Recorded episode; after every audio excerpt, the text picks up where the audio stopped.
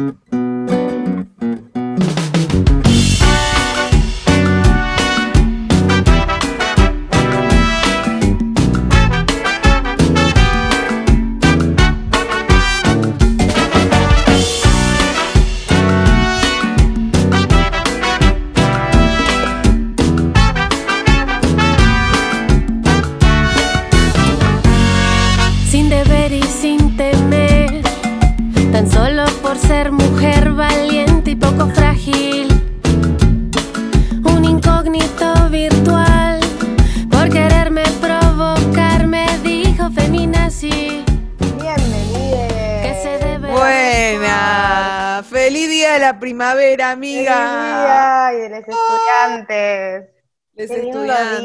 Aparte, día de la primavera, re lindo.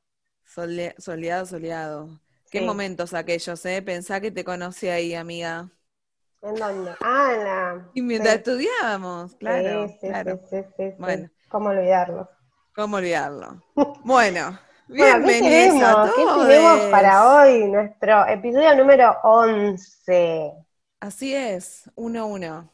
Tremendo, tremendo, tremendo. Hoy vamos a estar con Julieta Mayor. Ella es psicóloga y psicoanalista. Y vamos a hablar de un tema que es sobre la bisexualidad. Muy amplio en un montón de sentidos. Vamos a ir encontrándolo a lo largo de, de este episodio. Temón, Eh, qué bueno. También eh, ahora le vamos a agradecer a nuestra invitada, pero qué bueno que está acá. Para la gente que nos está escuchando, ella ya publicó eh, un posteo de muros rotos, así que venimos en contacto hace bastante tiempo y hoy tenerla acá es un placer. Es un honor. Y un honor, y esta, y aparte, cabe aclarar que el 23 de septiembre se celebra el Día Internacional de la Bisexualidad. Digo, qué importancia, ¿no? Así que, bueno, eh, con aplauso, vamos con toda, vamos a presentarla nomás. Bienvenida, Juli. Hola, Juli.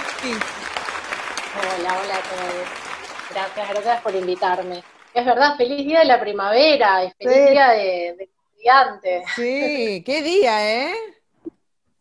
Hermoso, mucho sol, mucho calor, así que divino. Olor, flores, Hermoso. Tal cual. re. Es Bueno, gracias. Sí, gracias, gracias Juli por, por coparte, por darnos este tiempo. Eh, así que nada, teníamos ganas un poco con Flor de, de escucharte, de que la gente también te Sí. escuche.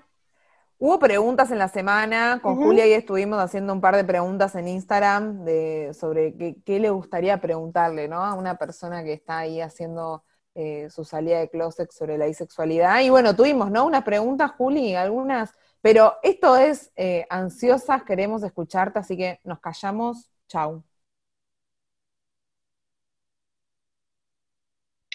Eh, bueno, a ver, es, raro porque siempre hablar de una es, como es un momento raro, pero a la vez me parece que, está bueno también hablar de la propia experiencia. Así que, en realidad, a mí lo que, me pasó un poco con la bisexualidad, que es mi orientación sexual, es que desde muy pequeña me di cuenta de que algo me pasaba, ¿no? Con, los varones y con las mujeres, y no sabía bien qué, ¿no? No sabía bien qué, entonces empezaba como a buscar algunas referencias, eh, lo más cercano que tenía, que era mi familia. La verdad es que mi familia lo que me transmitían, muy amorosamente, pero era lo que se transmitía, es que se esperaba que yo eh, tuviera novio, ¿no? Entonces, siempre que aparecía como, ya desde el jardín además, eso también, medio medio chocante, pero eh, se esperaba que estuviera como de noviecita con un varón y, ay, qué linda parejita, y entonces, no sé, una cosa así rara que se armaba. Y a mí me pasaba que me sentía atraída hacia los varones, pero también hacia las mujeres. Entonces eso para mí era un problema porque no, no sabía qué hacer. Entonces me pasaba que me hacía amiga de las chicas de todas las chicas. Entonces, eh, ahí estaba bien, como que mi familia eso lo aprobaba, hasta ahí íbamos todos tranquilos, aceptado. Eh, pero bueno, me pasó después también esto, en la primaria también un montón de veces, de encontrarme como muy, muy confundida no respecto de lo que yo sentía, sino de, cómo, de cómo demostrarlo, ¿no? Como cuál era la forma de, de, canalizar esos sentimientos, que no terminaban de ser amistad siempre. Aunque obviamente también eran sentimientos de amistad, de cariño, que no tenían que ver solo con gustar de alguien. Eh, y fue un problema porque en algún momento medio que, que me replegué para adentro, me metí para adentro y no hice como que nada pasaba. Nada pasaba, que nada más me gustaban los varones. Eh, y llevé como muchos años una, una vida sexoafectiva donde me relacionaba únicamente con, varones heterosexuales, eh, pero a la vez me seguía interpelando todo esto que me pasaba, y siempre era la misma forma de resolverlo. Bueno, somos amigas, somos amigas, somos muy amigas, eh, y fue duro, fue duro porque que no da más. que toda esa primera...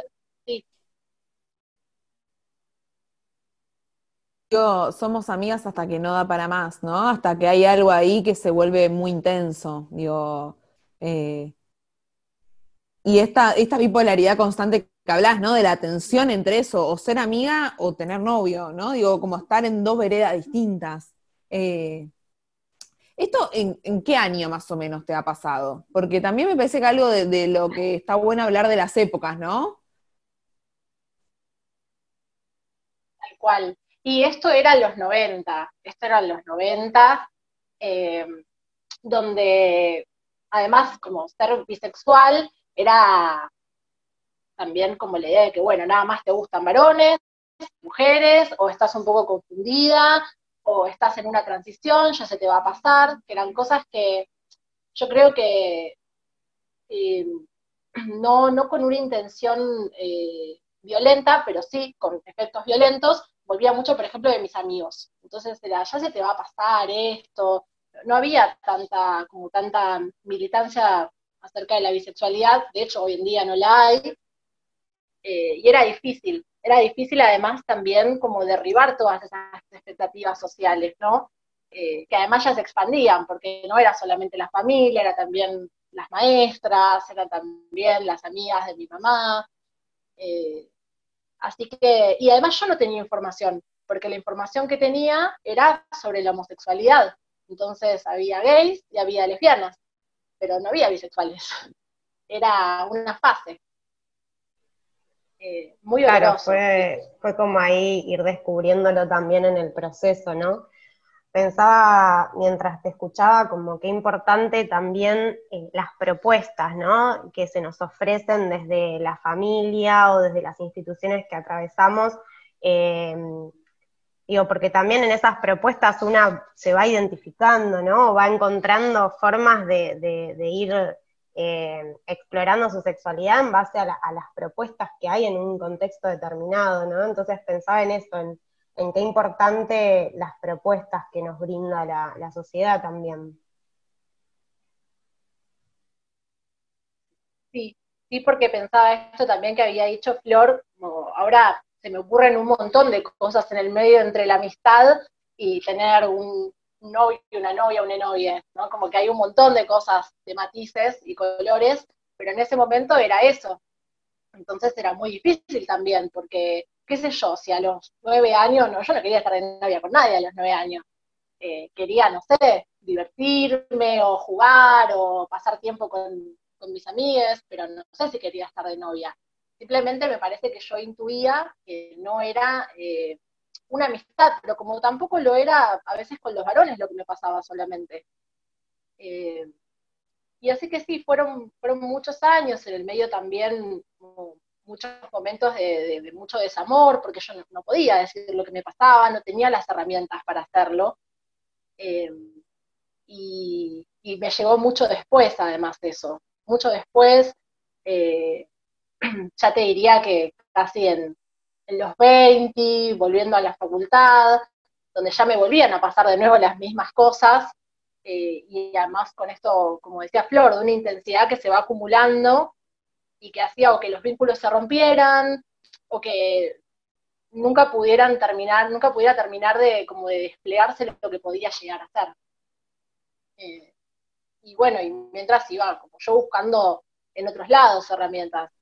Con amigos que tal vez estaban dentro del movimiento LGBT, eh, bueno, con mi psicóloga, pero fueron muchos años, porque hasta los 31 yo no, no me permití abiertamente eh, a mí misma bisexual. Wow, wow. 31, claro, digo, hablamos de toda una historia. Eh, 31 años, ¿no? Es un montón. Eh, un montón donde también hay que tener coraje para entrar a esos temas. Y esos temas donde genera como cierto dolor, ¿no? Pues como que entrar, como, como ir bien al fondo de la cuestión. Por ese momento hablando de, la época de los 90, digo, no es ahora, ¿no? Que nos traen eh, una cuestión así donde ya hay más eh, flexibilidad en pensar algunos temas. Eh, había en, otros, en otra época donde era casi un delito, claro, donde básicamente era desviada, ¿no? Te está desviando. Eh, ¿Es tu amiga o es tu novia? Digo. Entonces, ¿qué? ¿No? Como nunca, hay algo cuando vos contabas este de forzar a encajar también, como hay algo de esto, eh, conocía ley, gay o lesbiana, ¿no? No había, no había nombre que te nombre. Y qué importante, digo, es tener, pertenecer a, ¿no? En cierto modo, que pues si no sentís que, sos sapo de otro pozo, digo, es una sensación muy angustiante. Yo imagino la angustia que has pasado y también imagino llegar a los límites, ¿no? Pues en cada situación como contás límites tajantes. Bueno, decidí que, eh, bueno, te voy a dejar seguir hablando porque creo que podría estar hablando mil horas de esto. Sí, y en realidad también lo decidí primero porque yo ya tenía una, una profesión, como una vida más asentada y autónoma, eh, y además porque, bueno, era como un momento muy puntual donde yo había empezado a tener una relación. Entonces, no me parecía hacer pasar a mi pareja por todo ese armario del que yo ya venía. Entonces ahí fue, pero bueno, se me armaron muchas cosas, porque también las preguntas de los demás en torno a toda la vida previa que yo había tenido fueron de, bueno, entonces, ¿qué? ¿Sos lesbiana? Y no lo dijiste y todos estos años, ¿no? Como, y yo intentando ahí rescatar algo de que no, que no, no se trataba de eso, sino que me gustaban varones, mujeres, y que estaba bien, pero bueno, tenía ya muchos más años. Creo que eso hacerlo, no sé, a los 14, 15 hubiera sido muy difícil para mí, eh, sobre todo por lo que es la escuela, ¿no? Lo difícil que es en la escuela tener una orientación sexual diversa, todos los chistes, las burlas, entonces se hacía complejo, pero bueno, ya en ese momento donde había un compromiso con otra persona, me parecía que era el momento como también para, para poder ofrecer otra cosa, ¿no? Que no fuera las sombras, por decirlo así.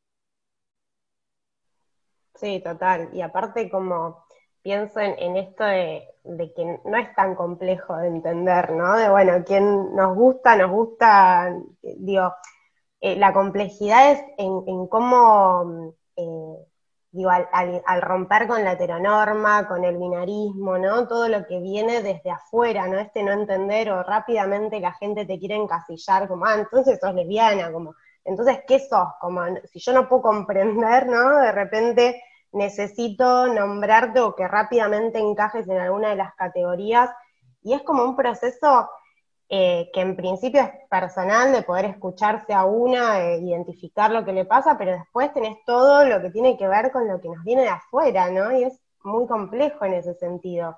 Eh, cómo, una se nombra, cómo la gente nos ve, ¿no? Como algo de eso, de la complejidad de, cuando una decide, o ni siquiera sé si decide, pero como que adopta una forma de vivir que va en contra de la heterosexualidad obligatoria, ¿no?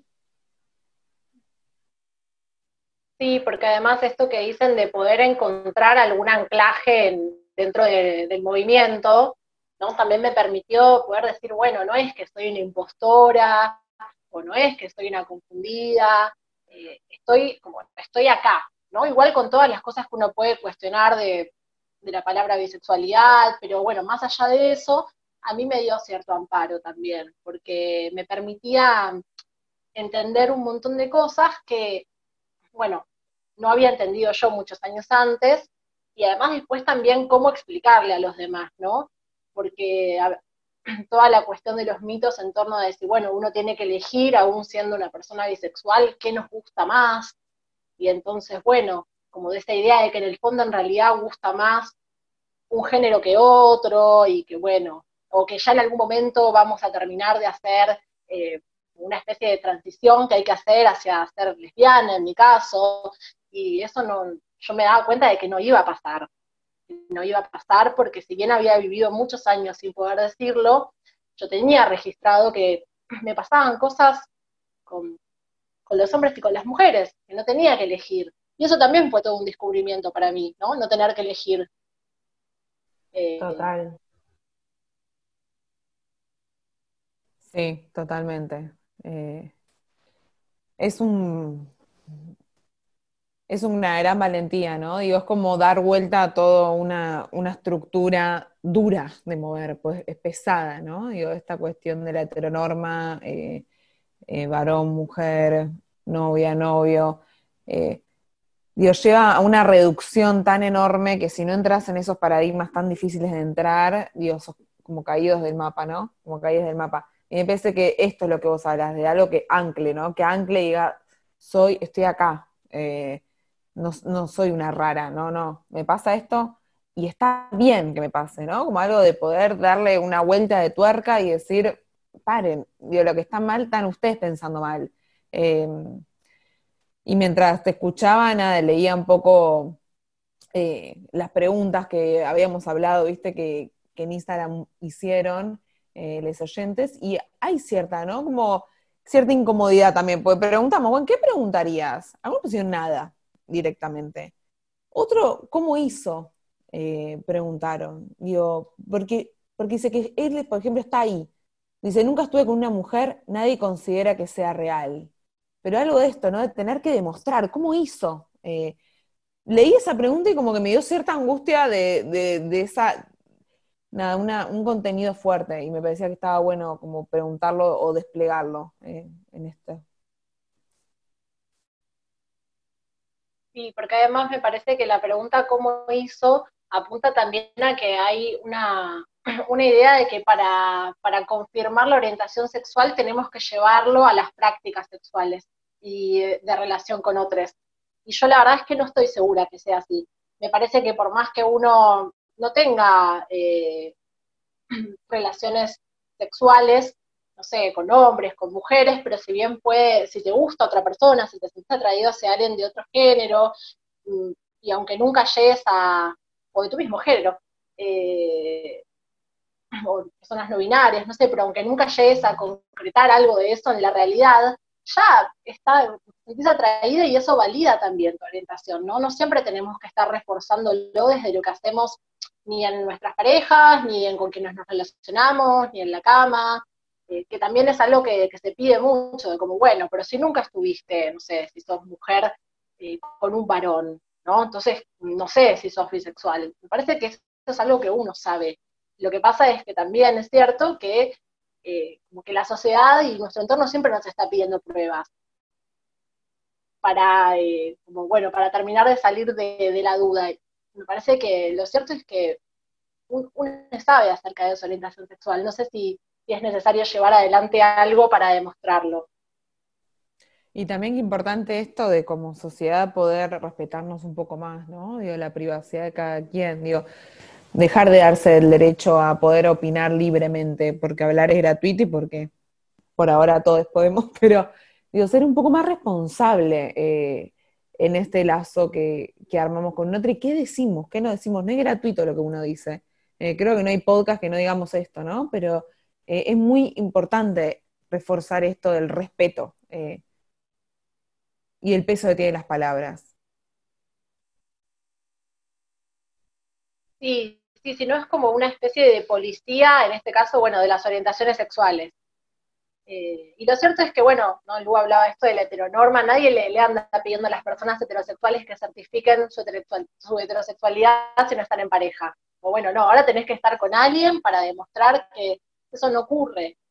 Siempre es hacia las orientaciones sexuales diversas.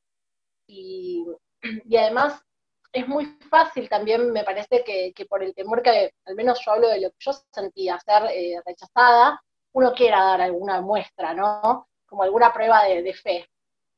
pero no, no porque eso lleva a otra prueba de fe y a otra y a otra, nunca, nunca es suficiente, porque además ya la idea de la que se parte es de que es algo raro, es una cosa rara.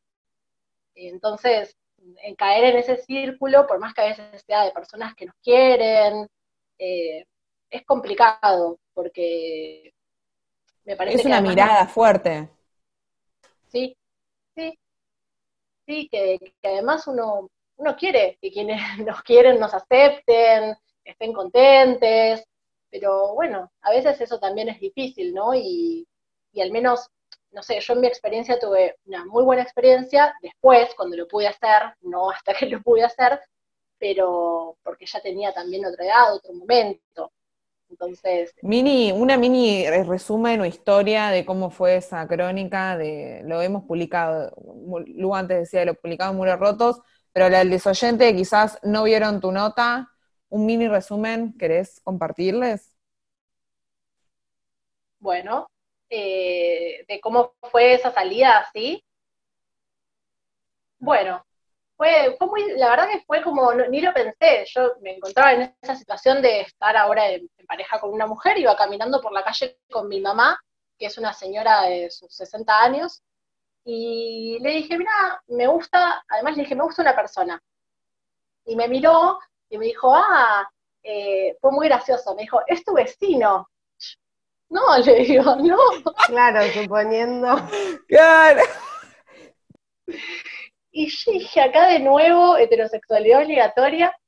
le dije, no, no, no. Es eh, mi compañera de teatro.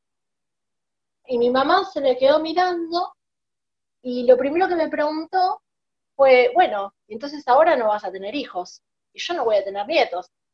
Y a mí me hizo como un colapso mental y la miré como con cara de, ¿qué hago, no? Con todo esto que le está pasando que es una señora que es más grande, que vivió otra época, pero que a la vez me enoja mucho, porque me estás preguntando boludeces.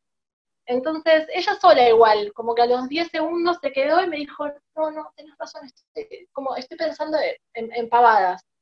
Y le dije, sí, y quedó ahí, como que eso fue al menos eh, con mi mamá, que para mí era lo, más complejo, con mis amigas estuvo todo bastante bien, la verdad que bastante bien, en, mis laburos también, que también es otro tema muy complejo.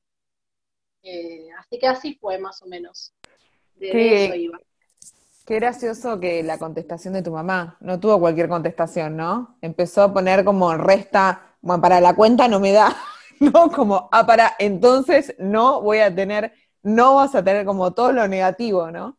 Eh, y a los 10 segundos te dijo, ah, no, no, para. Bueno, como una respuesta automática eh, donde estamos todos con este chip, ¿no? Eh, claro, porque ahí entran todos los mitos de, que, tenemos en la cabeza, ¿no? Como, ah, bueno, entonces eh, dos personas del mismo género no van a poder, digo, como todo eso que, que traemos que tiene que ver con, con el bueno, no estar acostumbrados a que la humanidad es diversa, que las orientaciones son diversas, que nos puede gustar la gente que nos pueda gustar y que, digo, no, pasa por, em, eh, por estar al servicio de la reproducción humana, ¿no? Digo, la, sexualidad es, amplia y tiene que ver con otra cosa, con algo del, deseo, no solamente con, estar al servicio de, eso, ¿no? De reproducirnos y, y ser heterosexuales, ¿no? No es nuestra misión en la vida.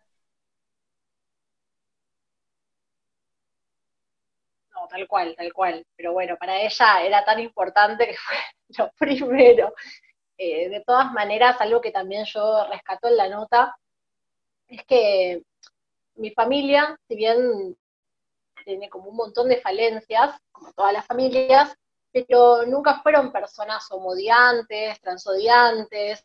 Me parece que ahí es bien claro cómo uno puede no ser alguien explícitamente violento, pero que lo que tiene que ver con lo social, con todas estas expectativas de que todos tenemos que ser heterosexuales, todos tenemos que tener hijos, se cuelan siempre, ¿no? Por eso algo también que me parece muy importante es cuando tenemos cerca a niñas o adolescentes, que es un momento también muy prolífico para, para empezar a explorar, eh, qué transmitimos, aun cuando no estamos hablando, ¿no? ¿Qué transmitimos cuando, nada, con, las caras que ponemos, con lo que, con lo que regalamos, con lo que después sí, efectivamente decimos.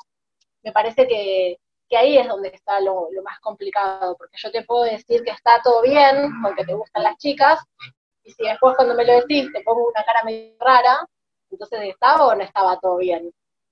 Qué sé yo, es complejo, pero creo que ni de lejos tuve así experiencias como han tenido otras personas con su, orientación sexual y su salida del closet, pero bueno, nada, una cosa, la buena voluntad no quita que a veces podamos hacer cosas que dañen igual, ¿no? Total, total. ¿Qué consejo le darías a alguien que, que está pensando, que está craneando, que está ahí en, movimiento, pues me parece que son como es un proceso largo, ¿no? No, no de un momento al otro. Digo, ¿qué, le dirías? Em, varias cosas. En primer lugar, yo pienso que, cada cual tiene que hacerlo cuando, cuando se sienta listo, cuando piense que, está preparada, y eso es algo muy personal. Pero mi, experiencia me dice que a veces si, uno sabe, por ejemplo, que su familia tiene muchos prejuicios o que estas cosas, la verdad es que no, las puede entender, no, no, es que haya mucho para entender, pero aún así no las puede entender, eh, ahí no iría a hablar primero. Ahí no iría porque la verdad es que recibir el rechazo del entorno más íntimo es muy complicado y depende también de la edad que, que uno tenga, del proceso vital, puede estar también muy traumático, ¿no? puede ser algo muy doloroso y que lleve a que uno se esconda todavía más. Entonces también un poco como, bueno, tantear de con quiénes estamos rodeados. Tal vez nuestros amigos son un poco más amigables y nos pueden contener un poco más.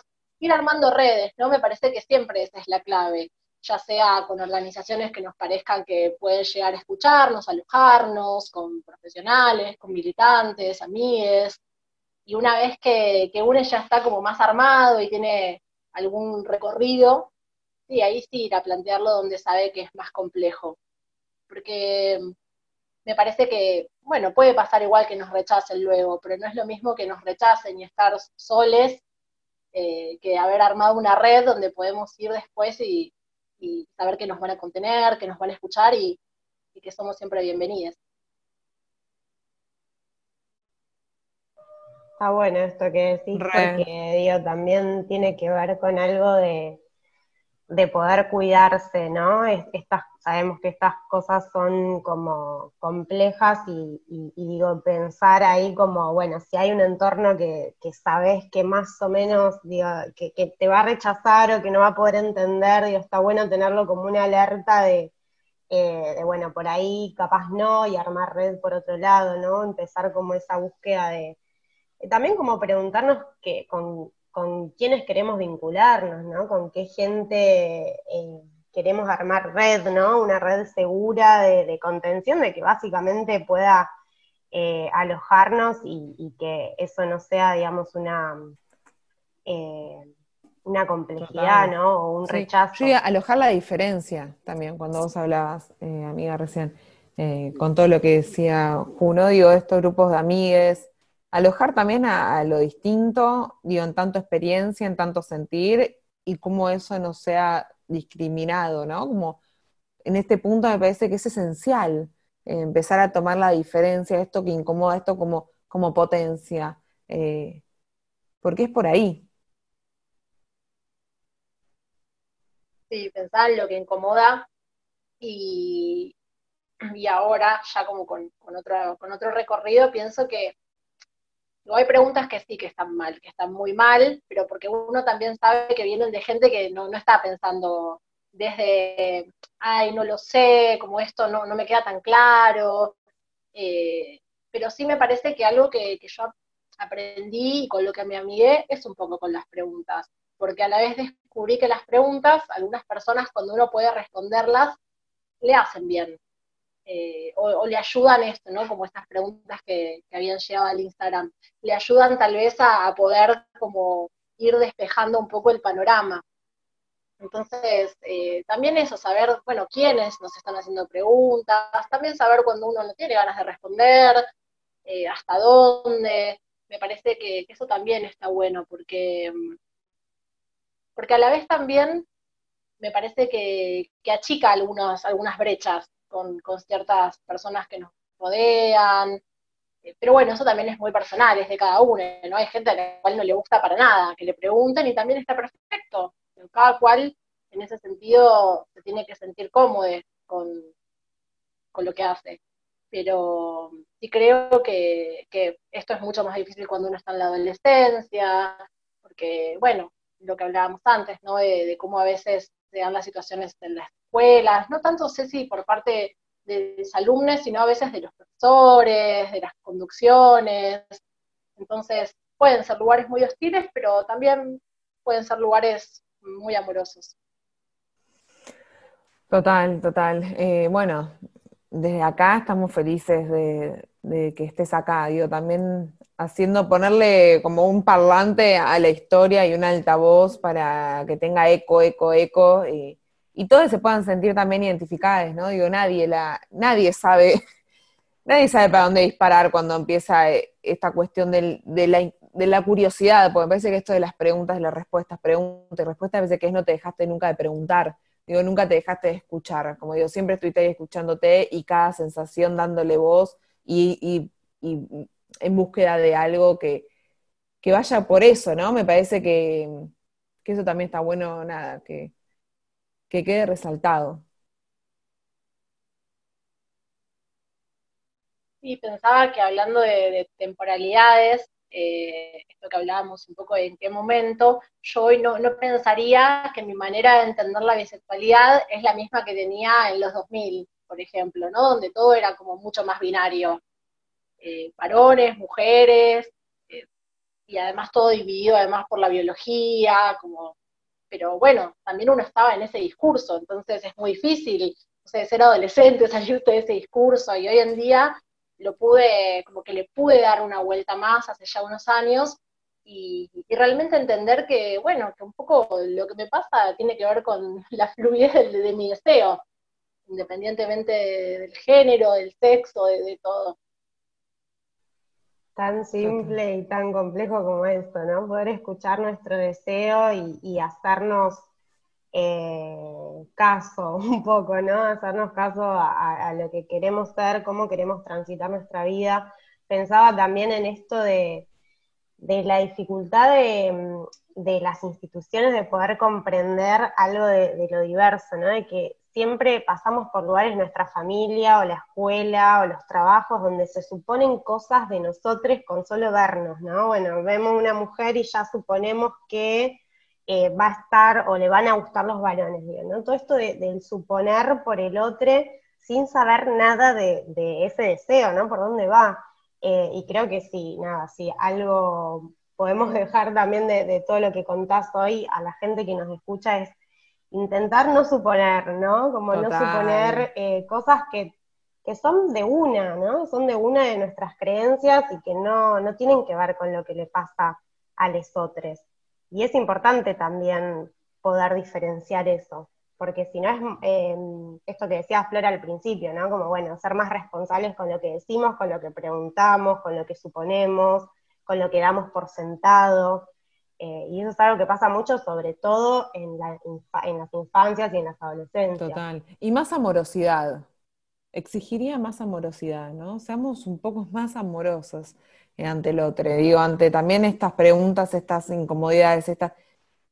Digo, ¿por qué tenemos tanto miedo a lo distinto? Eh, como perdémosle miedo y, seamos, eh, sí, de la ternura, ¿no? Me parece que es ahí una palabra como importante esto de del alojo, del amor, de la ternura. Eh, y bueno, qué, qué, lindo, qué lindo hacer estos intercambios, digo, me parece que es eh, súper necesario y, estamos felices que, estés acá. Eh, la verdad que es un honor muy grande. Gracias a ustedes, gracias por, por invitarme, por interesarse en lo que tenía para decir. Eh, me parece que está buenísimo construir este tipo de espacios, donde, donde hay una reflexión, donde verdaderamente hay como una cuestión más de, construir entre todos, ¿no? Eh, saberes más simples, tal vez como menos, menos académicos, menos, teórico todo, que igual tiene valor, pero muy valiosos, muy valiosos construir saberes por fuera de, las teorías también. Así que Re, re romperlo, sí. objetivo. Deshacernos para ver de qué estamos hechas. Esas creo que son de mis frases favoritas de Muro Roto. Eh, y crear un espacio contenedor, eh, ¿no? Digo, estos previo al podcast hablamos, va a ser un encuentro cálido, ¿no? Un encuentro donde vas a una charla, eh, donde lo principal es esto, poder escucharnos desde la horizontalidad y del respeto también de, lo que, del contenido que, traes eh, y del valor que tiene. Así que bueno, estamos agradecidísimas. Em, Gracias, Juli. Ya te estaremos eh, molestando para otros episodios. Total, totalmente. Las preguntas, va a haber sección de preguntas, podemos, eh, bueno, todo eso sí. Si Juli quiere, por supuesto. No queremos, no queremos sobreexigirla. No, a mí, me, a mí me llaman a hablar y ahí estoy, a mí me llaman a intercambiar y estoy a charlar, lista. Ya saben, Julieta Mayor, en Instagram te buscamos, no hay Instagram, ¿no? O sí, un lugar donde quieras que te contacten a vos. Eh, tengo mi Instagram, eh, que es arroba mayor, como la de licenciada, mayor mi apellido, y ahí me pueden escribir y cualquier cosa vemos de contactar por mail, por donde sea, pero por ahí no tengo mucho más que eso. Genial, genial. Te vamos a etiquetar igual. Sí, sí, sí, todos lados. bueno, y así cerramos el día de la primavera. Qué lindo, me encantó. Primavera 2020, se nos pasó el año, chicas. No sé si se dieron cuenta. Se nos eh, pasó el año en pandemia. Bueno, otro tema. otro tema. Episodio número 100. ¿Cuántas cosas hicimos en pandemia? Sí. Oh. Bueno, nosotros con Flora arrancamos este espacio, así que es que salió Puro Roto nació en pandemia. Excelente. Sí, sí, sí. Excelente. Sí, sí, sí. sí. Así que bueno, eh, nos veremos próximamente. Enormes gracias. Eh, y así cerramos nuestro 11 episodio. ¿Cómo se dice? Onceavo, episodio. Hasta el décimo llegamos. Después ya Después Seguimos hay que googlear, hay que googlear cómo se nombran los que vienen después del 11. Nunca bueno. les voy a ir en matemática. Bueno, eh, a puro ritmo nos vamos, subimos la música y, y aplausos a, a, Juli. Gracias, Juli. Y dime Mua. si tú dónde están mis cámaras de gas, tu ducha letal sorpresa después de un año de labor forzada. ¿Dónde estás?